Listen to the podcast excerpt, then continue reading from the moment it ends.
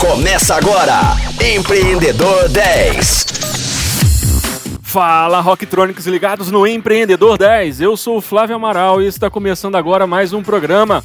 Esta semana eu falo sobre desenvolvimento de startups com Paulo Vitor. Paulo é engenheiro de produção, mestre em administração, com enfoque em estratégia, empresas de base tecnológica e empreendedorismo. Pesquisador, parceiro da UFMG em gestão da inovação e gestão do desenvolvimento de produtos. Atualmente também ele é sócio-diretor do IEBT, Paulo, seja muito bem-vindo ao Empreendedor 10. É um prazer te receber aqui para passar essa semana conosco. Obrigado, Flávio. Obrigado a todos aí. Obrigado pelo convite, seu, do Silvana, por fazer parte aí do Empreendedor 10. E espero poder contribuir né, com todos, com a minha experiência, contar algum, alguns alguns casos que nos trouxeram até aqui. Espero poder impactar, né, quem está ouvindo e contribuir aí para a formação das pessoas que estão junto com a gente. Então vamos embora, vamos começar. Para começar aí, Paulo, compartilha com a gente aí como que você entrou nesse universo do empreendedorismo e da inovação eu sou de família de comerciantes, sabe? Minhas tias, minha mãe, todos têm comércio no interior, tiveram comércio no interior, e eu sempre trabalhei ali com minha mãe. Gostava muito de ficar na frente, assim mesmo, vendendo, atendendo cliente. Então acho que a minha essência de empreendedorismo vem um pouco daí. Mas de fato, quando eu entrei nesse mundo do empreendedorismo e principalmente da inovação, foi logo que eu comecei a universidade. Eu não conhecia de fato assim o que, que era isso e qual que era esse, esse ambiente que a gente estava que a gente vive hoje, né, do empreendedorismo. E quando eu comecei lá, logo no meu primeiro período, eu tive a oportunidade de conhecer um professor, mentor, nosso que me acompanha aí desde o início da minha carreira, que é o professor Cheng lá na UFMG. Por meio dele, né, eu conheci esse mundo da inovação. Ele é um dos pioneiros desse, de discutir, né, a inovação aqui no nosso, no nosso estado, é referência nacional no assunto. E aí, logo no meu primeiro período, eu via como que ele lidava com o assunto, como que ele engajava né, com esses temas, e eu fiquei muito motivado em trabalhar com ele. Então, assim que terminou o primeiro período, eu já fui procurá-lo, já fui, já fui atrás dele para poder trabalhar junto com ele. Era um, um, grupo de pesquisa, né, que é o Núcleo de Tecnologia da Qualidade e Inovação, lá na, na engenharia de produção. Muito concorrido para a gente estar tá trabalhando com ele, mas eu consegui e aí a gente comecei lá em 2007 trabalhar com empreendedorismo universitário. Então a gente estava desenvolvendo um programa é, junto com o governo do estado é, que levava né, o empreendedorismo ou a cultura empreendedora para dentro da, das universidades, promovendo ali realmente um choque cultural. Imagina isso em 2007. A gente tinha realmente ba grandes barreiras para a gente atravessar, pensando né, que a universidade tem toda a sua, a sua filosofia, que ainda tem hoje, né, mas voltada para patentes, para publicação de artigos, e a gente queria quebrar um pouco essa cultura e mostrar para os pesquisadores e para os alunos de mestrado e, e de graduação que a, a, o empreendedorismo de base tecnológica, né, na época nos falava em startups ainda, né, a gente falava, usava muito o termo spin-off acadêmico, como que eles poderiam levar essa, essas tecnologias que estavam sendo desenvolvidas dentro das universidades para o mercado. Então essa foi o meu, o meu, talvez a minha base aí mesmo, né? Então eu fiquei nesse programa de 2007 até mais ou menos 2014. Foram 17 edições que a gente rodou e eu de alguma forma me envolvi em todas elas é, algumas com mais, mais atenção, enfim, com mais tempo, mas de uma forma envolvi em todas elas, e aí essa é a minha escola, sabe? E aí quando a gente estava formando, né, então em 2009 eu me formei é, em engenharia de produção, estava ingressando no mestrado, ainda ali sem, sem muito saber o que fazer, né, nessa época de formação, o que eu tinha para mim, e ficou muito mais claro depois, né, com o nosso com o meu amadurecimento ali, é que eu queria trabalhar com, em locais onde eu tivesse muita autonomia. Eu buscava, sempre busquei muito isso, sabe? Então, por exemplo, eu nunca fui de trabalhar com grandes empresas, por exemplo, ou, é, ou durante a graduação, né, fazer estágio em grandes empresas, porque eu tinha na minha cabeça que seria algo muito burocrático, muito rigoroso, e eu não poderia né, ter autonomia no meu trabalho. Então eu fugi um pouco disso e busquei né, nesse ambiente da universidade, eu dei, eu dei aula, é um ambiente onde é, a gente poderia, eu poderia exercer ali a autonomia e buscar né, essa, isso que me completava, né? Então eu formei em 2009, exatamente o mesmo ano de formação do IABT. O IABT foi formado em agosto de 2009. Quando eu formei, eu não fui para o IABT, então eu não sou um dos fundadores, mas assim que eu entrei no mestrado, eu comecei a trabalhar com, com meus sócios no IABT e com um ano de empresa eu virei sócio. E aí é onde a gente se encontrou, né, nesse, nesse ambiente de empreendedorismo. Então a gente tem, né, é, algumas empresas dentro do nosso portfólio. é, empresas tradicionais, empresas, startups, e o IABT, que é o coração disso tudo, né, que é a consultoria na área de inovação.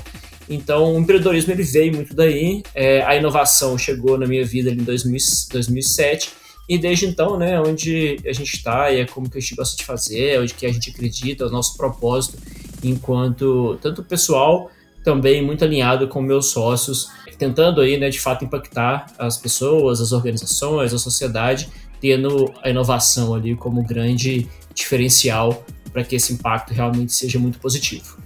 E ao longo dessa sua carreira, e eu percebo que é isso tudo que te move, né, pela paixão que você fala sobre os seus negócios, quais foram os principais desafios enfrentados por você? Que a gente sabe que né, nem tudo são flores, né? A gente muitas das vezes a gente fala de, da parte motivacional, né, para gente, é, a gente motivar o empreendedor a seguir em frente, né, a não fraquejar e tudo mais, mas a gente sabe que né, é, os obstáculos eles estão aí e, e realmente é uma é, são provas, etapas que os empreendedores precisam passar todos os dias. Que que, quais os principais desafios para você? É muito tempo de história aí, né? São 12 anos.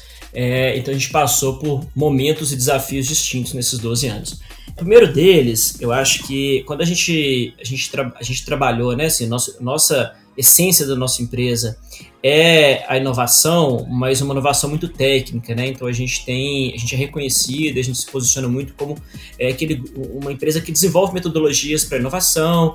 Então a gente é reconhecido até por isso, assim, né? Então somos muito técnicos que vem dessa escola, né? Lá do professor Shen, como eu comentei.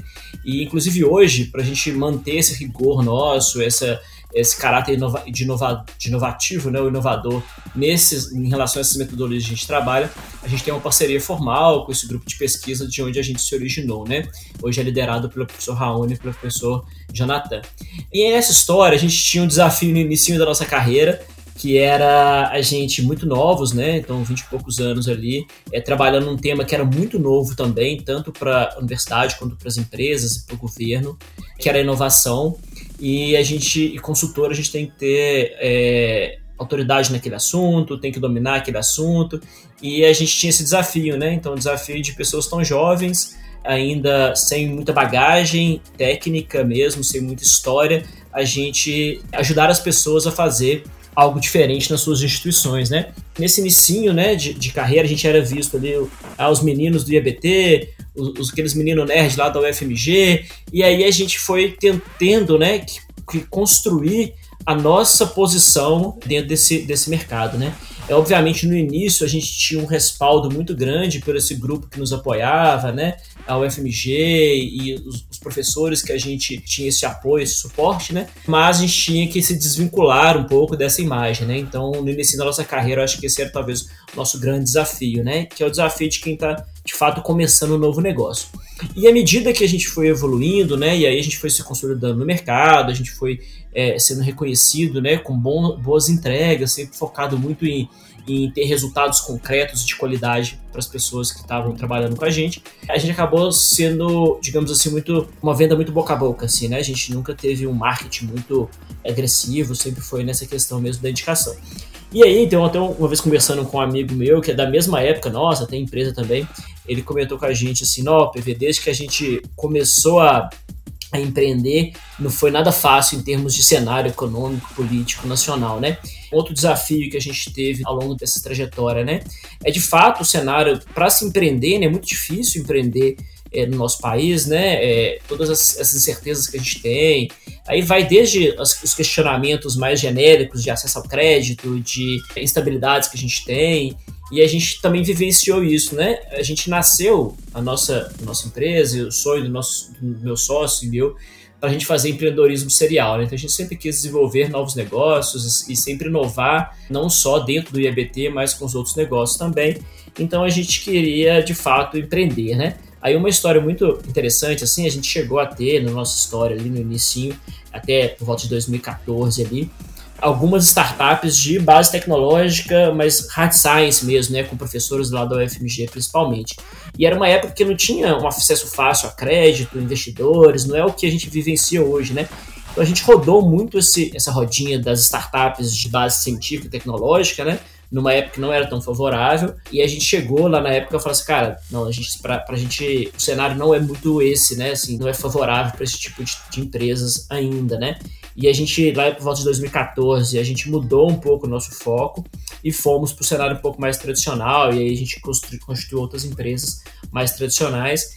É, e agora, né, nos últimos anos, a gente vê o cenário muito diferente, né? Então é interessante a gente ver que, como que isso tem evoluído. E a gente voltou agora para trabalhar com empresas de base tecnológica. Esse cenário né, econômico, político, nacional, ele é um desafio para todo empreendedor. E agora a gente vê é, um outro desafio, né? Eu nem vou falar que o desafio da pandemia, enfim, é, de fato não afetou muito o nosso negócio, felizmente, né? É, acho que para as empresas de consultoria e para a de inovação é, não, não, não fomos tão afetados, mas a gente vê agora um cenário onde as empresas, as grandes empresas, o mercado, ele está muito aquecido para inovação, né? Então, de fato, chegou, é, as empresas entenderam, né, que isso, que a inovação é importante.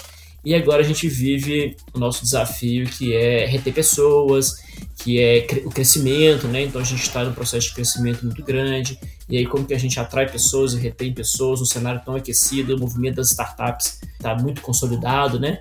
Então a gente vi, viveu aí esses três, talvez esses três momentos que são foram grandes desafios na nossa carreira. Aí. Muito bom. Do ponto de vista do mercado mineiro, até mesmo do mercado nacional, quais obstáculos você considera que ainda existem nessa, nesse ecossistema e que precisam ser superados? Tem uma grande barreira que, na verdade, a gente já que a gente superou, assim, e, e como, é, como eu disse, né, a gente está há 12 anos aí no mercado, a gente viu o tanto que esse mercado de inovação ele flutuou nesses 12 anos, né?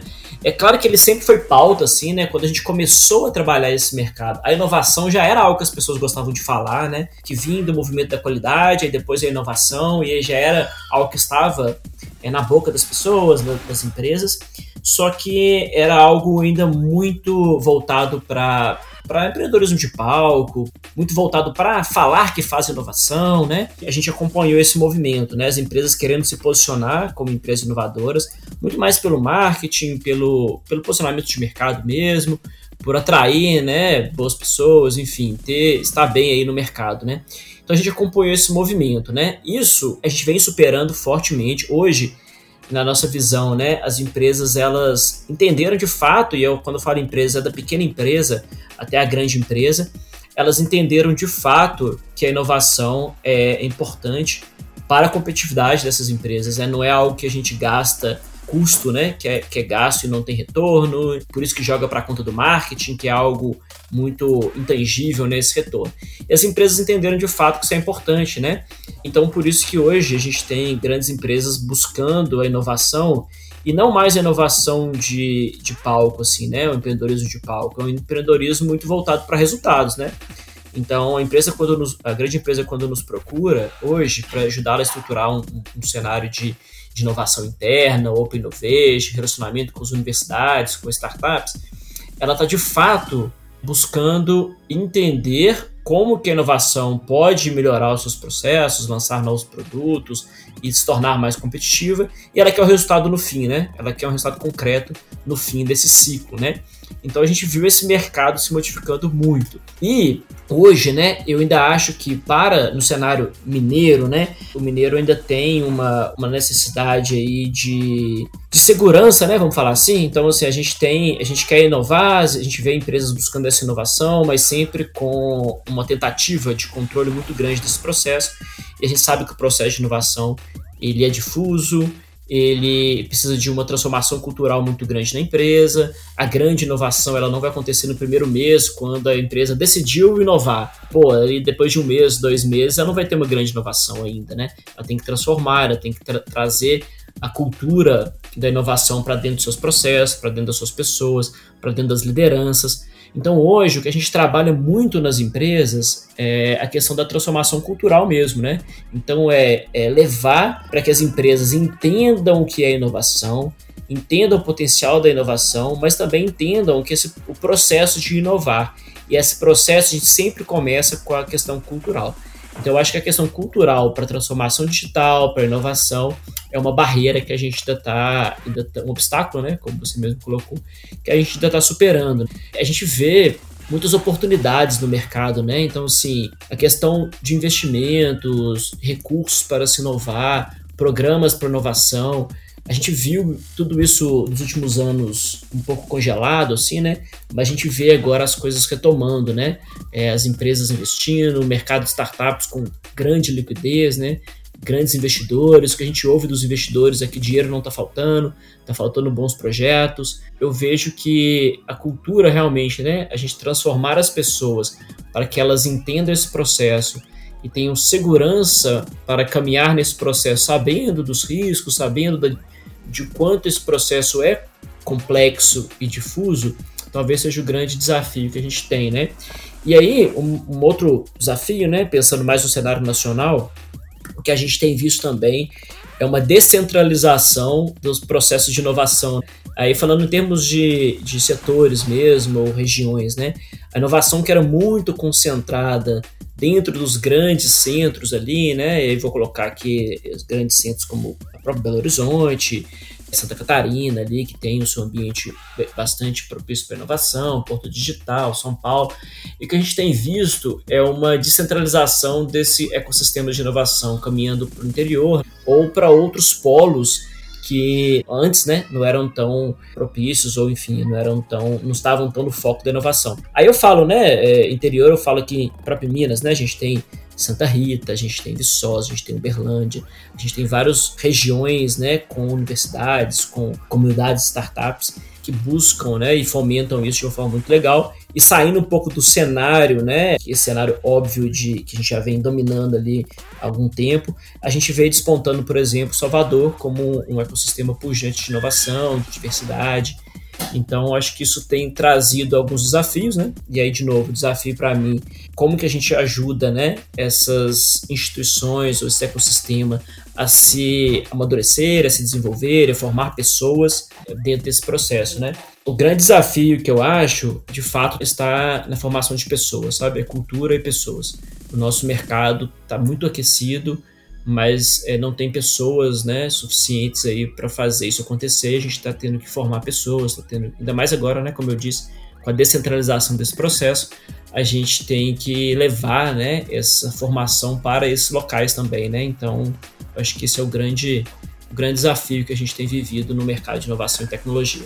Boa sua colocação, PV, a respeito dessa questão das pessoas, né, é, e da cultura dentro das organizações. E vou aproveitar e fazer um convite aqui para os nossos ouvintes, para os nossos Rocktronics, para que amanhã acompanhem a gente também, que o assunto de amanhã é inovação nas empresas. Então fiquem ligados, amanhã tem mais Empreendedor 10 às 10 horas da manhã, com reprise às 10 da noite. Até lá!